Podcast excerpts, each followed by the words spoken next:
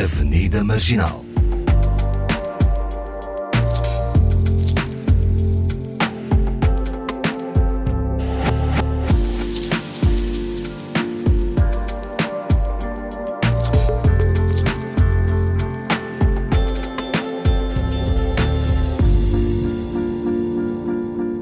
Boa tarde, mais uma quarta-feira de Avenida Marginal com Yara Monteiro e Paulo Pascoal. E junta-se a nós para a conversa de hoje o Diego Gomes, guineense, que tem 27 anos e veio para Portugal estudar em 2010. É licenciado em Estudos Europeus e atualmente estudante de mestrado em Ciência Política e Cidadania e Governação na Lusófona. Foi presidente entre 2017 a 2019 da Associação de Estudantes da Guiné-Bissau. Olá aos três. Olá. Cá estamos Olá. para mais uma conversa, ah, mas já de seguida ah, vamos à peça da jornalista Paula Borges sobre o que aconteceu a Luís Giovanni Rodrigues. Luís Giovanni Rodrigues, 21 anos de vida e de sonhos, não costumava sair à noite, nem era suposto estar ali em Bragança, porque na verdade iria estudar em Mirandela, nem ser espancado depois de ter tentado apenas acalmar ânimos, nem ter ficado sem socorro numa rua da cidade transmontana depois de violentas agressões. O jovem, natural de Mosteiros, na ilha cabo-verdiana do Fogo, tinha chegado há pouco mais de um mês para estudar na escola de Mirandela do Instituto Politécnico. Naquela noite fria, decidiu sair com amigos cabo-verdianos e outros elementos do grupo, ter-se-ão desentendido com outros jovens num bar da cidade. A notícia só foi divulgada no início de janeiro. Já Giovanni tinha morrido após 10 dias em coma num hospital do Porto. As informações foram chegando primeiro, escassas e contraditórias. O Jornal de Notícias reconstituía assim, depois de vários testemunhos, o que teria acontecido. Na madrugada de 21 de dezembro, Giovanni Rodrigues tinha saído do bar Lagoa Azul, na Avenida Sá Carneiro, na companhia de três amigos, todos cabo-verdianos, de 19, 20 e 23 anos. Andaram 300 metros até serem atacados. Momentos antes, ainda dentro do bar, o mais velho do grupo ter-se-á envolvido numa discussão com dois homens de Bragança. A desavença foi serenada prontamente pelos seguranças. Os quatro jovens, todos alunos do IPB, ficaram dentro do bar mais 20 minutos, a pedido dos seguranças para evitar desacatos no exterior. Quando saíram, tinham à sua espera um grupo com mais de uma dezena de pessoas munidos de paus e cintos que prontamente os agrediram. O estudante mais velho foi o primeiro a ser agredido, ao ver o colega ser agredido, Giovanni pediu aos agressores para pararem e, nessa altura, bateram-lhe violentamente. Ele levantou-se a cambalear e a queixar-se de dores, caminhando com auxílio dos colegas, contou uma fonte próxima. No meio da confusão, os quatro amigos separaram-se. Dois voltaram para trás, à procura de um casaco e de um telemóvel. Giovanni terá seguido sozinho. Foi encontrado tombado e inconsciente pelas 13h45 naquela avenida por uma patrulha da PSP. Nessa noite, cerca das 13h15, a PSP havia sido acionada para uma rixa à porta do bar, mas quando chegaram ao local, apenas seis minutos depois, não verificaram qualquer desordem no exterior do bar. No local apenas se encontravam dois cidadãos. A PSP não revela qual a sua nacionalidade, um dos quais informou os polícias que teria sido agredido por um grupo de jovens que já não se encontravam no local, não desejando qualquer tratamento hospitalar nem procedimento criminal. Lê-se no comunicado da PSP. A polícia adianta que às 13h45, uma outra patrulha se deparou com um jovem caído no chão, inanimado e com forte odor a álcool proveniente do vomitado no seu vestuário.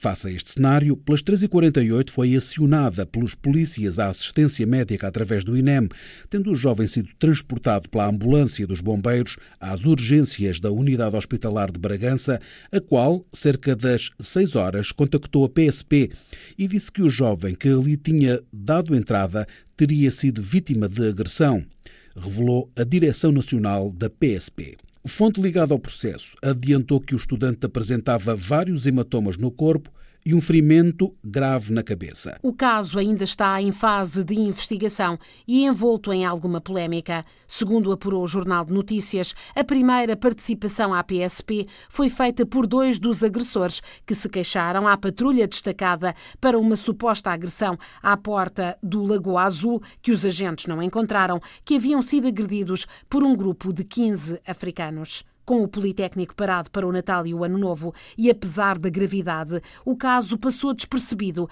explicaram logo nos primeiros dias de janeiro tanto o presidente da instituição como Vanderlei Antunes, presidente da Associação de Estudantes Africanos, numa cidade onde os estudantes africanos são milhares. Ambos garantiam que não havia memória de um caso tão violento e realçavam a sã convivência entre portugueses e estrangeiros. Vanderlei foi recolhendo os elementos disponíveis, mas nunca relacionou a agressão com racismo. Como referiu e muito bem, eh, aconteceu numa época festiva, estava todo, todo, todos os colegas de férias e praticamente nos apanhou de choque. Não é? Apanhou de choque, isso aconteceu no dia 21 e o caso só veio, só veio, só veio, só veio à baila quando o nosso Giovanni acabou por falecer. E apanhou todo, todo, todo, todo, todo, todos os colegas de choque estamos todos, todos solidários, todos juntos também para a mesma causa, porque causas como esses não pode, não, não, não pode acontecer. Nós no Politécnico somos, uh, lidamos muito bem entre, entre todas as comunidades que existem cá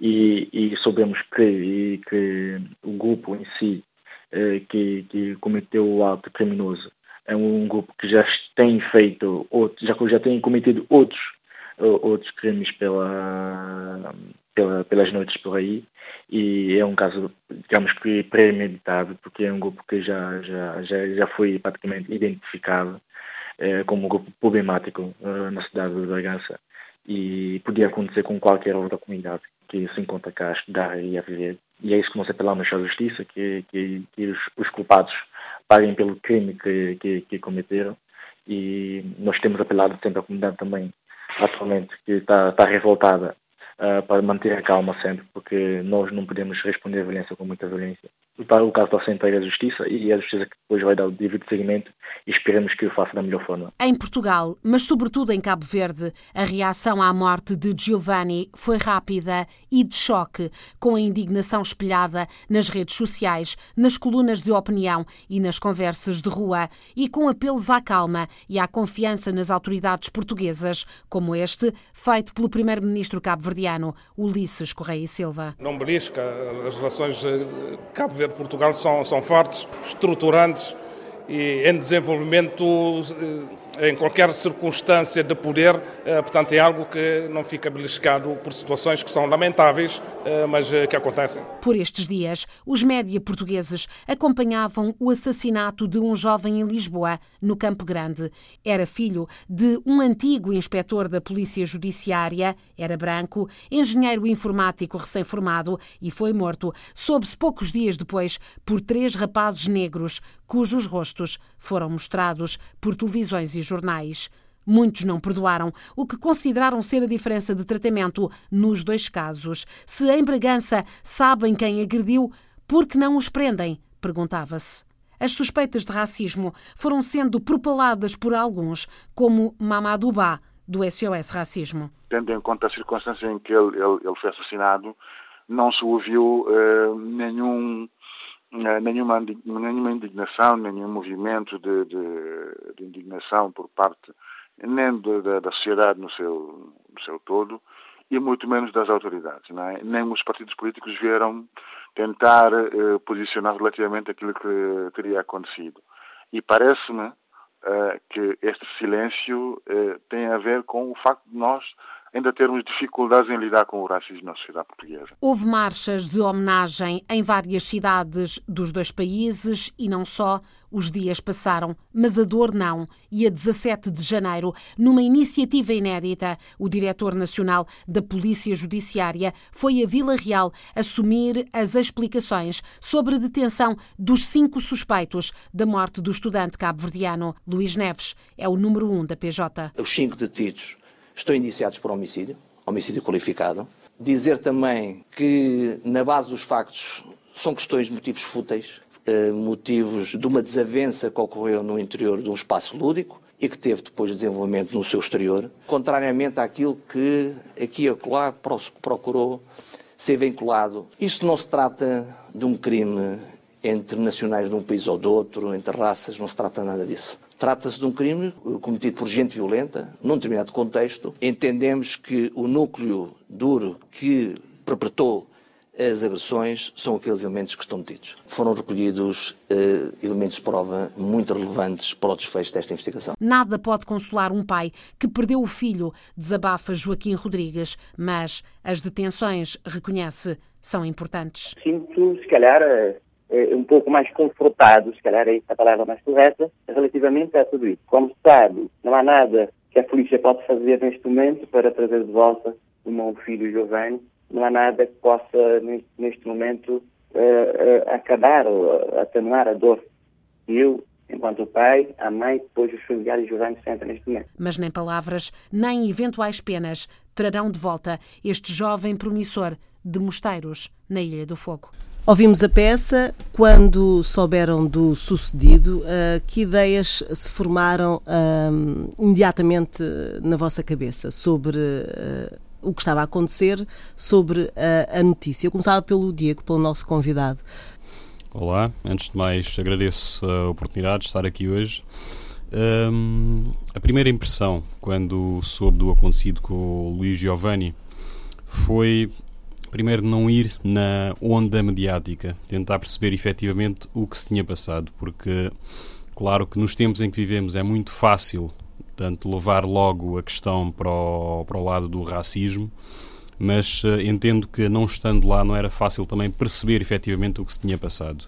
E sabemos também que se aconteceu à saída de uma discoteca, é um ambiente propício a confusões, infelizmente, uh, com pronto, álcool e outras substâncias eventualmente envolvidas. Portanto, nada nos garantia que não pudesse portanto, ter sido uma rixa que poderia ter acontecido entre, pronto, entre cidadãos uh, portugueses, brancos, não é? Mas que, por acaso, aconteceu entre cidadãos portugueses, brancos, e cidadãos, portanto, africanos, negros. Um, acredito que o, que o que me causou alguma indignação, uns dias depois, foi precisamente um outro crime que, que ocorreu e que, na minha opinião, teve resposta imediata, tanto pela, pela detenção de suspeitos, não é?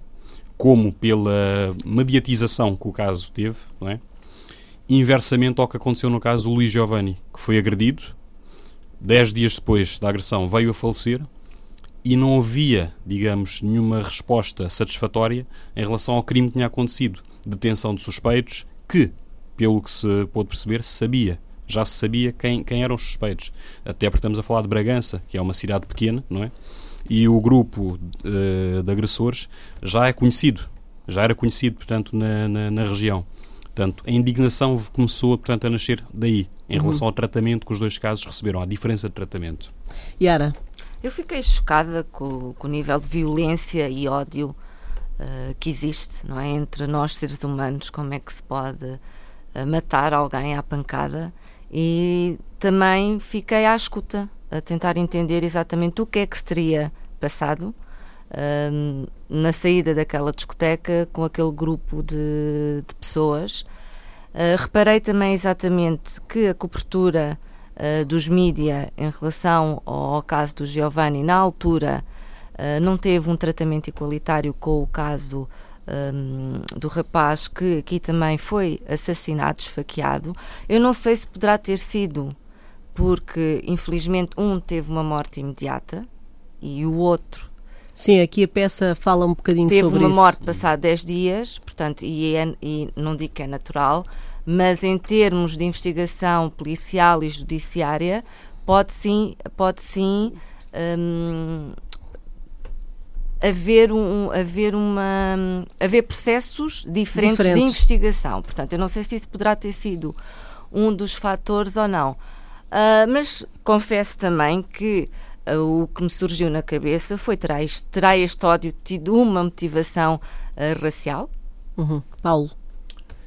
Eu também fiquei indignado, claro, e em choque, até porque a notícia chegou a mim através de um jornal de Luxemburgo, uma página uh, digital, e por isso senti logo a falta de o caso ter sido exposto uh, mediaticamente pelo género de bárbaro, né, de barbaria que foi cometida um, em relação ao Giovanni. Logo aí, obviamente que eu acho que para a comunidade negra no geral o racismo está sempre adjacente, independentemente desses uh, criminosos uh, serem já conhecidos no desacato da noite, eles escolhem os alvos.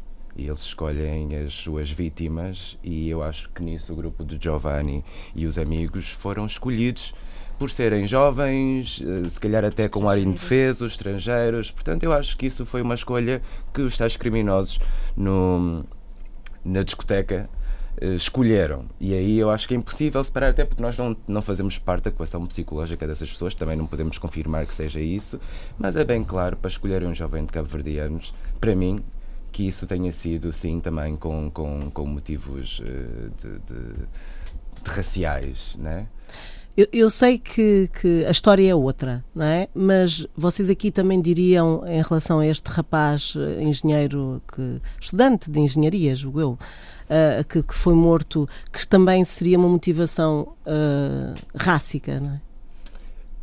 Eu acho que, desde o ponto de vista de escolher as presas, eu acho que quando um grupo de criminosos uh, procura um, um específico né, alvo, alvo um, tem a ver com a fragilidade que se apresenta. Eu não estou a ver, não estou a ver necessariamente o Giovanni como sendo negro, estou a ver como alguém que fisicamente eram jovens, ele tinha 20 anos, não eram jovens grandes, musculados e não sei o quê, percebes? Então é escolher eh, o elo mais fraco.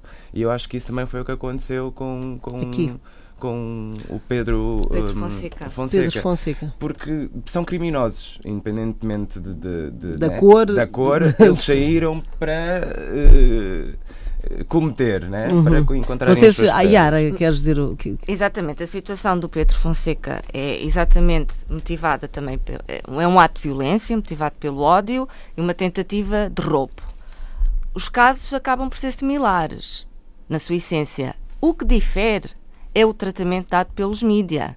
Pronto, Eu é, vi é, é num esse. jornal português, colocado lado a lado, por, porquê? Porque também um, os mídia têm esta necessidade de criar uma polarização uh, uh, na comunidade portuguesa, ok? E nesta página tínhamos o caso do Pedro Fonseca com os, com os rostos uh, das pessoas que cometeram o, o crime. E isso é proibido por lei em Portugal.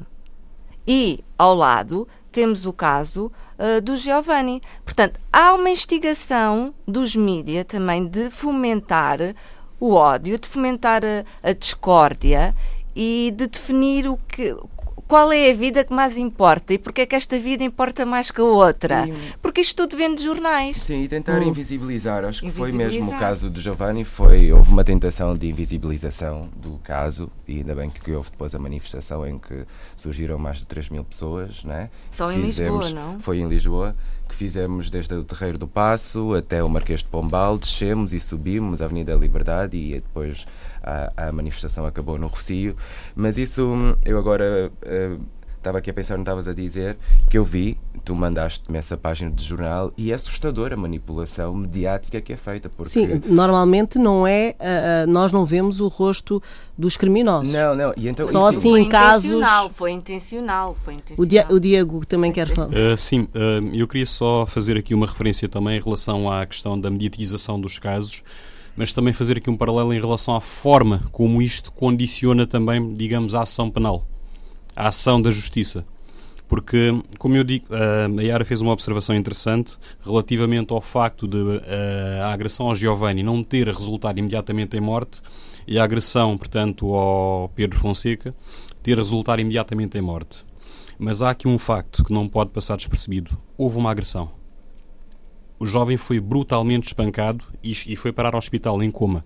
Portanto, Logo aí tinha que ter havido uma resposta imediata da polícia, independentemente de ter resultado em morte ou não. Mas, hum, precisamente depois de terem havido todas estas manifestações, não é? houve, pronto, a detenção de cinco suspeitos. Já é alguma coisa. Faltam os outros 10. Só que, exatamente, exatamente. A questão é que a ação, a ação da polícia, não é? Acabou, ou da justiça neste caso, acabou por ser condicionada, e aqui eu acho que é evidente, foi condicionada de facto pela pressão social que começou a aumentar, porque manifestações nas ruas e etc. Nós sabemos que aqui também interferência política tem o seu peso. E naturalmente que não fica bem na fotografia termos um cidadão africano, não é? Que foi assassinado em território português e não haver uma resposta imediata a isso. Aliás, até porque não há racismo em Portugal. E eu estou a ser irónica. Precisamente, por causa dessa questão do racismo também que está cada vez mais na ribalta, não é? Era necessário que houvesse uma resposta. Agora, o que eu defendo aqui é que não deveria ser necessário, estando nós a viver num Estado de Direito, não deveria ser necessário que as pessoas saíssem à rua para se, para, para se manifestarem para que houvesse de facto uma resposta a um crime desta natureza. Da mesma forma que houve uma resposta imediata ou quase imediata em relação à agressão ou ao assassinato do Pedro Fonseca, inclusive de uma forma com a qual uh, eu não concordei depois com os contornos que, que teve, como a Yara disse bem, a publicação dos rostos dos assaltantes, agressores nas redes sociais, que é um crime, não é? E em relação ao outro caso, não, não ter havido é. exatamente Uhum. Portanto, eu creio que é importante haver uma resposta era, mais imediata. Era uma, uma questão que se punha muito na altura e eles depois acabaram por publicar alguns dos rostos de. Acabaram? Sim, publicaram. Publicaram os rostos dos, dos, dos agressores do, do Giovanni ou seja, dos criminosos, tal como fizeram. Mas lá está, nos Estados Unidos, por exemplo, acontece isso e já tem sido mesmo um debate também público e político de como quando um negro comete um crime, aparece o rosto, o nome, uh, ou seja, fica identificado muitas vezes uh, com base nessa, nessa ideia do coletivo do negro, assassino e tal.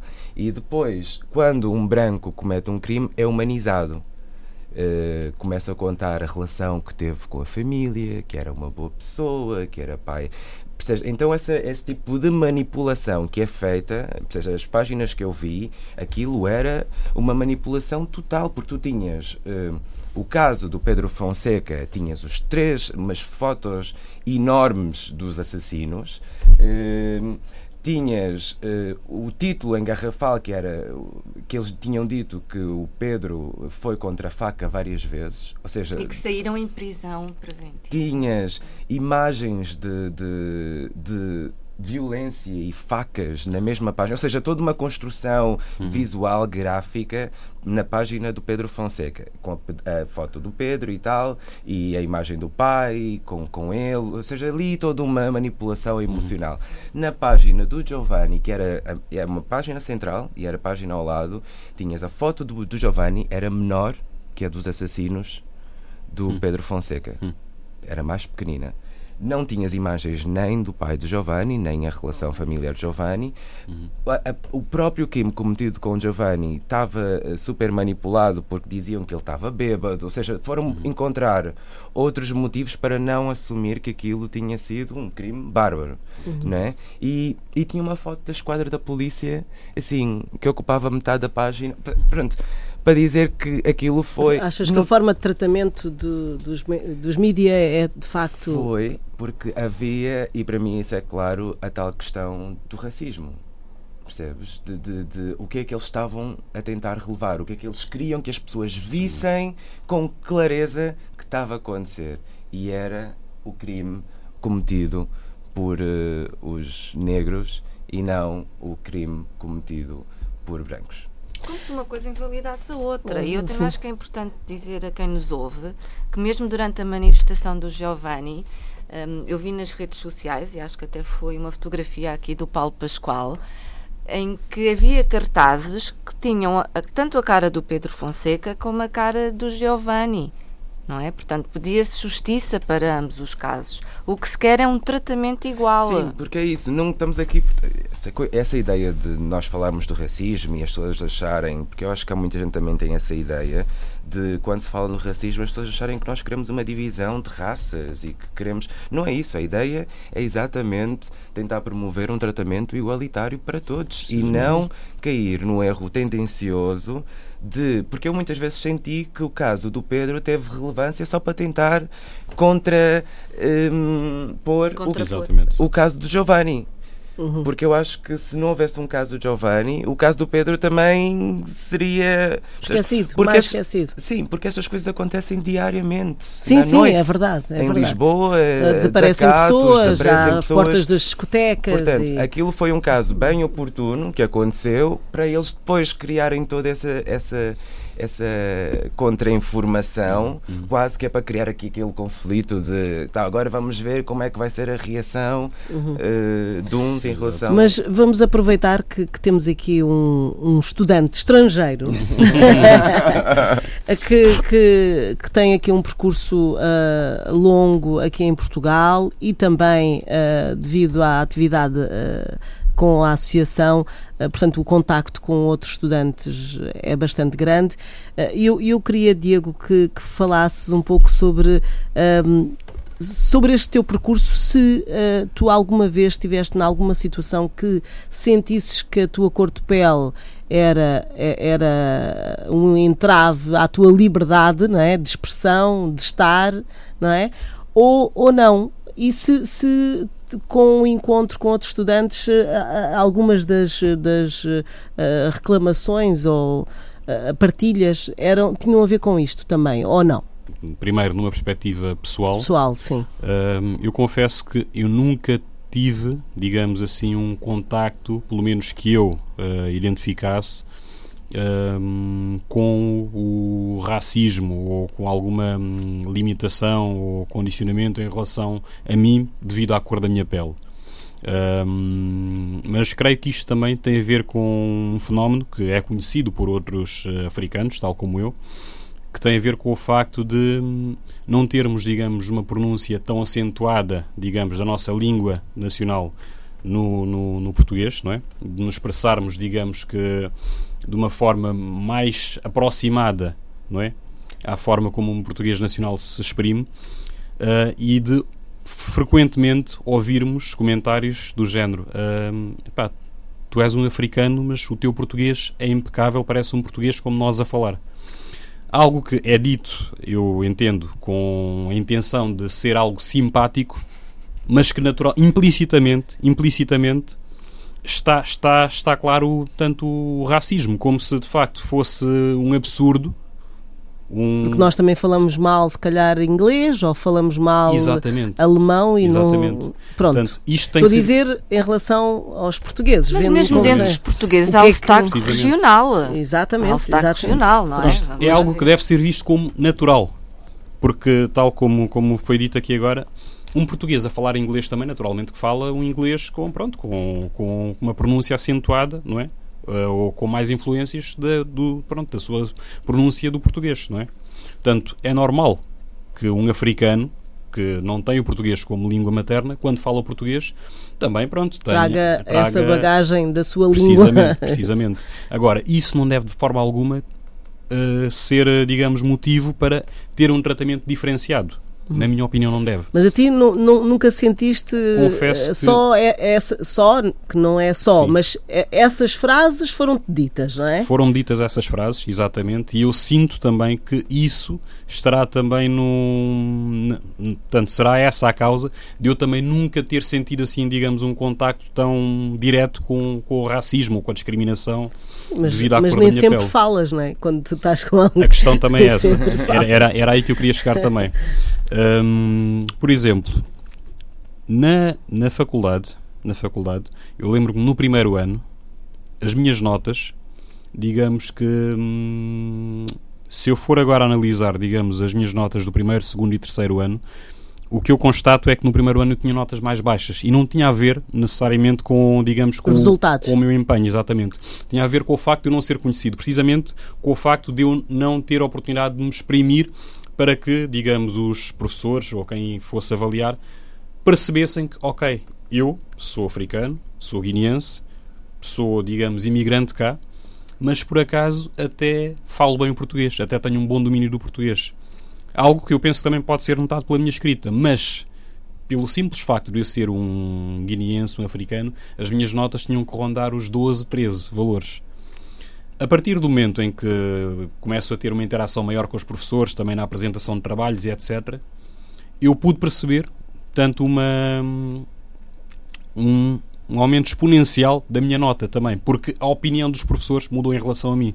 E é aqui é que eu acho também que o tipo de racismo, digamos que exatamente dito preconceito que eu sofri, também abrange muitos uh, africanos que, como eu, falam bem o português. Uhum. Quando nós não temos a oportunidade de falar, para que as pessoas sintam que nós nos exprimimos bem, nós somos tratados como, digamos, um africano comum que não tem tanta facilidade em exprimir-se em português.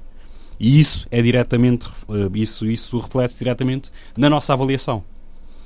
Agora, falando da experiência na associação, os casos que nós mais uh, temos uh, conhecimento não é? De, de, pessoas que nos vêm falar de dificuldades que estão a ter, de adaptação e etc., prendem-se exatamente com isso. Porque há uma coisa aqui também.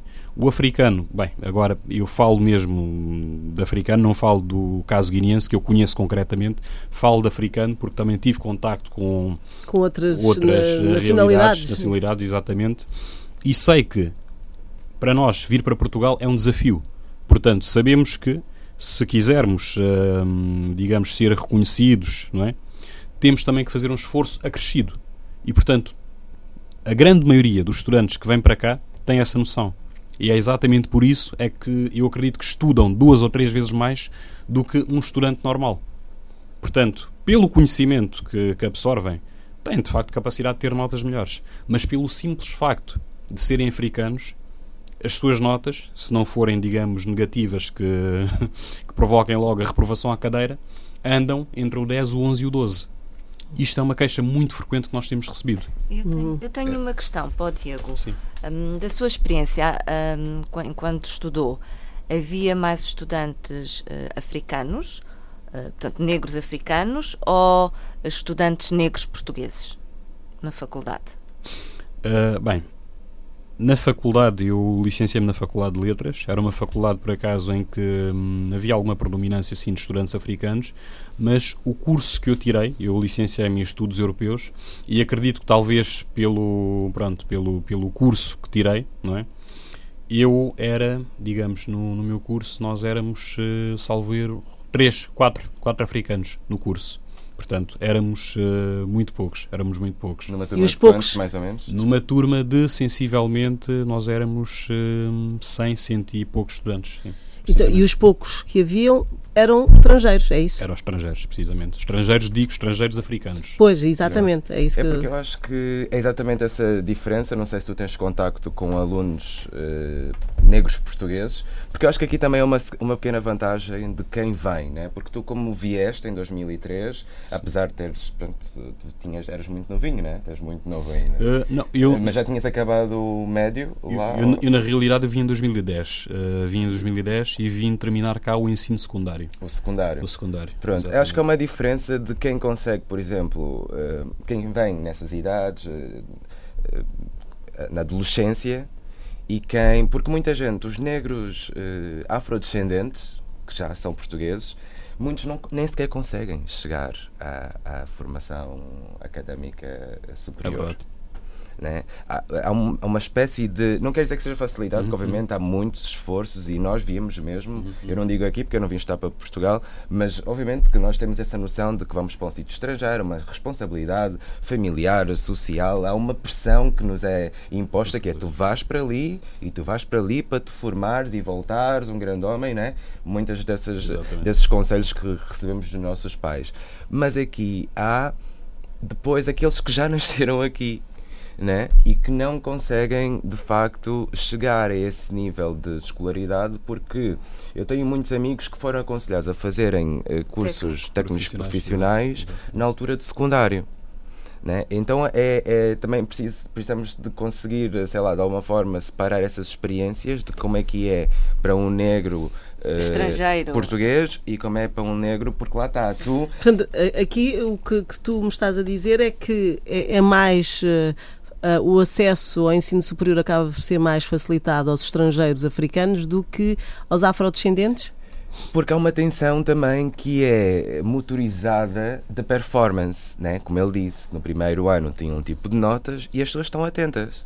Olha, uhum. ele chegou, veio, está-se a destacar, porque isso também há o tal mérito do estudante uh, estrangeiro, né? Que as pessoas estão ali a monitorizar, ok, ele está a falar melhor, ele está a escrever melhor, ele está. As pessoas têm esse tipo de, de, de avaliação que uhum. acabam, obviamente, de depois promover o estudante a um sítio em que realmente já se sente. Um, Tu achas que a ideia de eles, estes estrangeiros, vão voltar para os seus países também pode influenciar. Também influencia. Não, eu, acho que, eu acho que é importante, pegando aqui no que o Paulo está a dizer, vamos, temos que analisar o contexto social e educativo em Portugal, ok? Um, as minorias ou os grupos étnicos minor, minoritários, não é? Tem que se fazer um cruzamento com classe social. A maior parte destes jovens estão em bairros sociais é uma realidade que estas escolas públicas recebem uh, pouco financiamento. Portanto, se recebem pouco financiamento, uh, as, as, crianças, os adolescentes têm menos oportunidades. Depois são escolas consideradas problemáticas, então os bons professores uh, também tentam se distanciar destas escolas. Portanto, há todo um percurso escolar que é condicionado desde a primária. Porque mesmo na primária, por exemplo, uh, afrodescendentes que uh, falem em casa crioulo, há escolas que colocam estas crianças em turmas em que o português não é a língua materna. Portanto, há todo um conjunto de condicionantes e, como foi referido, em que chegam ao 12 ou ao nono ano, são logo direcionados para o técnico profissional porque é melhor para ti, porque não vais conseguir frequentar uma, uma faculdade,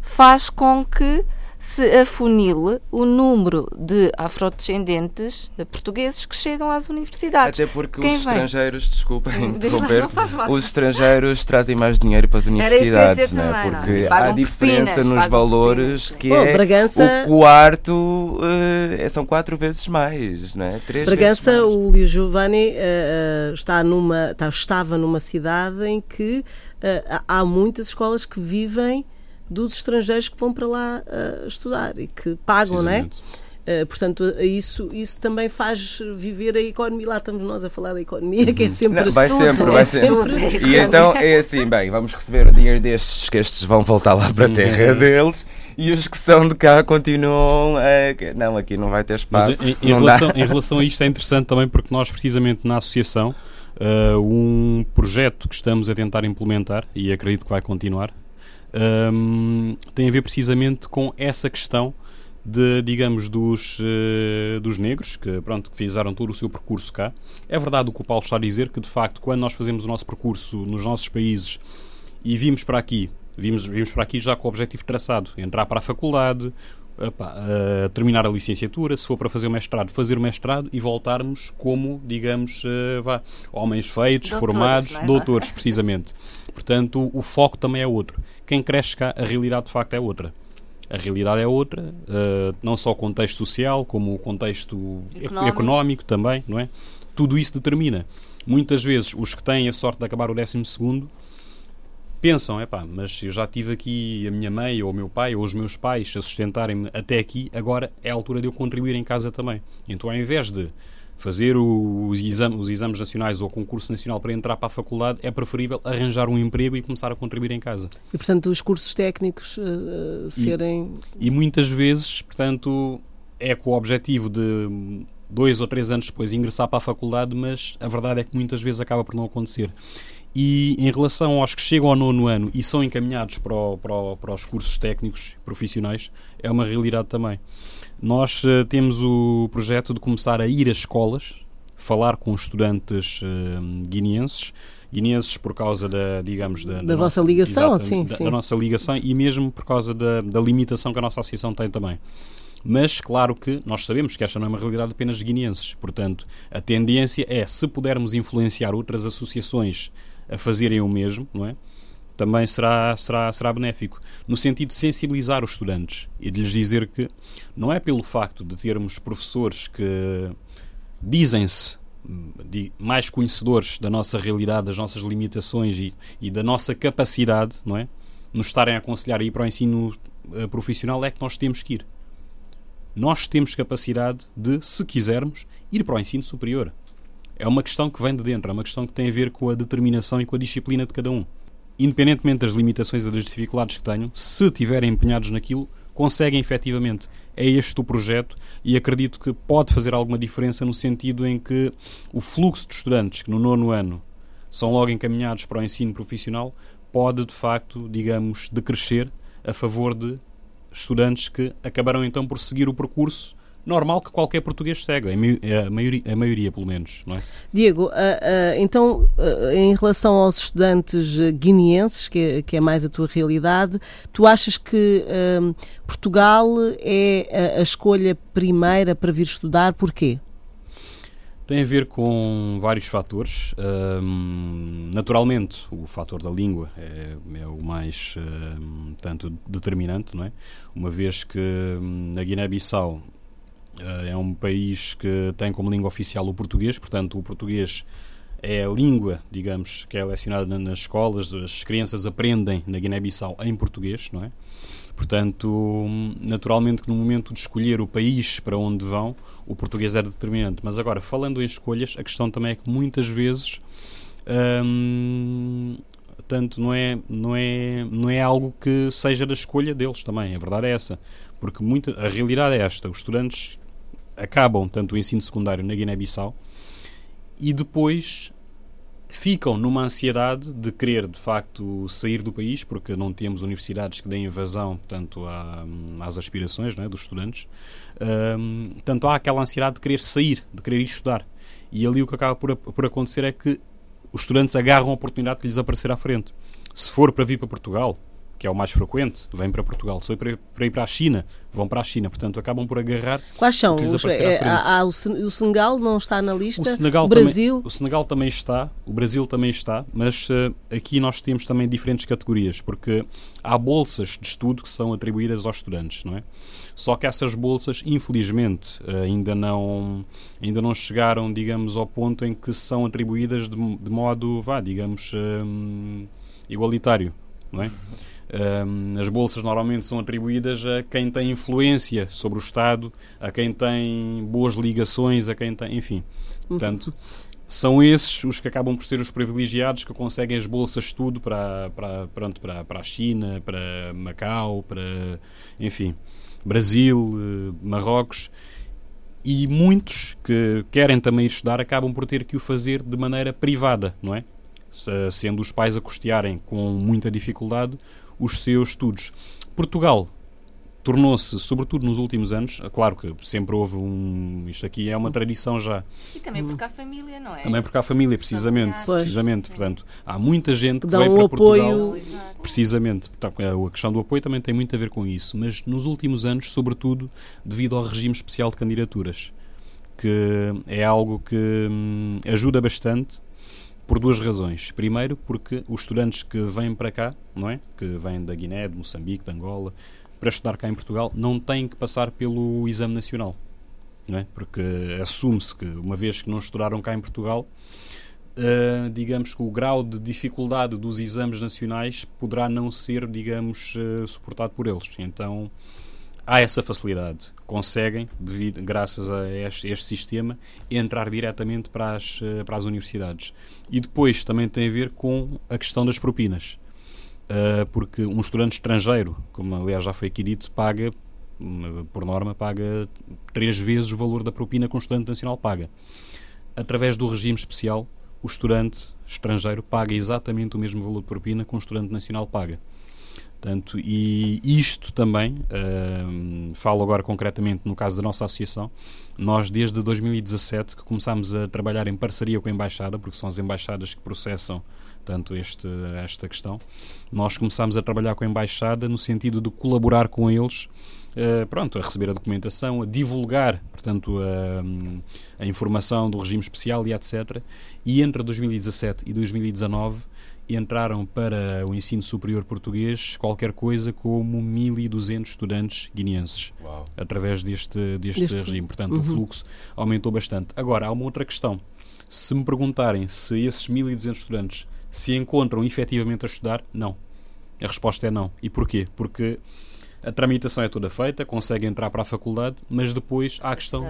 Não tem condições de cá chegar. Exatamente. O visto. Ah, é uma questão legal. É Porque a Embaixada de Portugal na Guiné-Bissau, não é? Um, atrasa-se muito a dar os vistos. As aulas iniciam-se em setembro. Há estudantes que só conseguem visto para vir para Portugal em março. Portanto, naturalmente não vão chegar cá e conseguir. E há outros que nem sequer conseguem o visto. Portanto, é um, é um acordo interessante, de facto, no âmbito da, da CPLP, mas que não está a ser devidamente aproveitado por causa e, e pensado, questão. não é, em, em, tudo, o princípio, o meio e o fim, não é? Exatamente. Há, há aqui qualquer coisa que não, que não é necessário que haja uma pressão também para que alguma coisa seja feita. O Ministério dos Negócios Estrangeiros a acionar, portanto, ou, ou digamos exercer a sua influência sobre as suas embaixadas nesses países para que de facto os vistos. os vistos sejam mais céleres, não é? A uhum. obtenção de vistos seja mais. Bom, eh, eu acho que nós temos que uh, encontrar uma outra avenida marginal para falar especificamente sobre esses problemas, uh, porque isto dá pano para mangas e nós não temos uh, já mais tempo, uh, temos que terminar o, o programa. Um, e independentemente das opiniões sobre o, o, que aconteceu ao Giovanni, acredito que o desejo aqui, comum de todos, é que rap rapidamente fique tudo esclarecido e que os culpados sejam condenados. É isso que nós todos queremos. Uh, agradecemos a presença do Diego Gomes e que tenha muito sucesso na sua carreira e que possa vir a, a uma outra avenida marginal. Uh, acho que é o desejo também do Paulo e da Yara. Sim, por favor. e uh, na despedida eu deixo aqui, sem explicações, o tema do Bossy que Deus.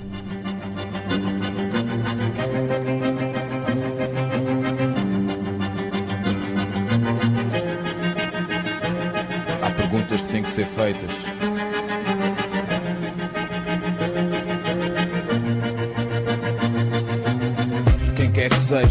Onde quer que estejas. Diz-me se este mundo que desejas. Homens rezam, acreditam, morrem por ti. Dizem que estás em todo lado, mas não sei se já te vi. Vejo tanta dor no mundo, pergunto-me se existes. Onde está a tua alegria neste mundo de homens tristes? Se ensinas o bem, porque é que somos maus por natureza? Se tudo podes, porque é que não vês comida à minha mesa?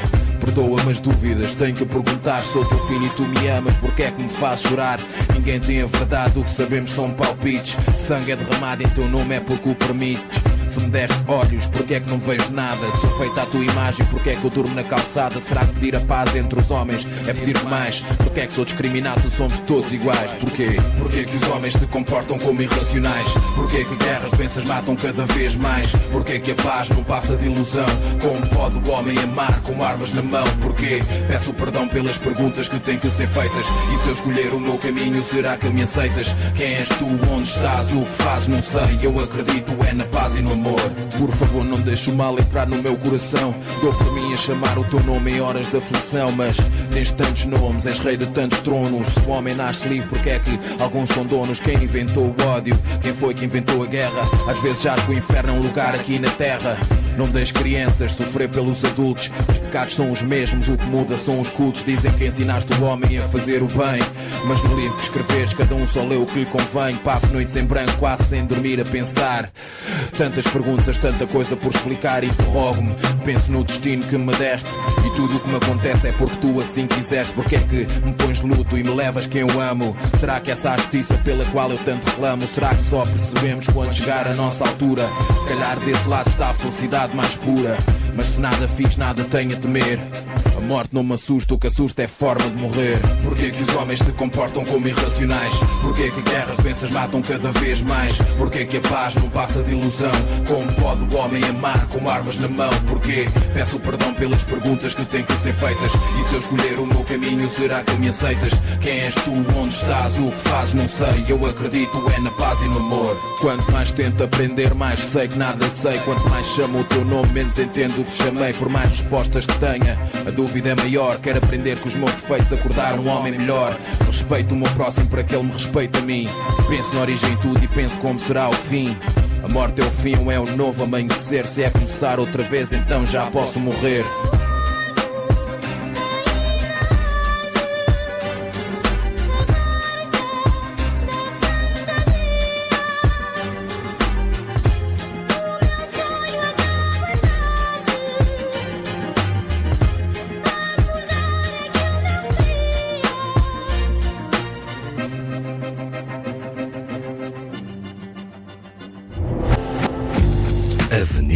Marginal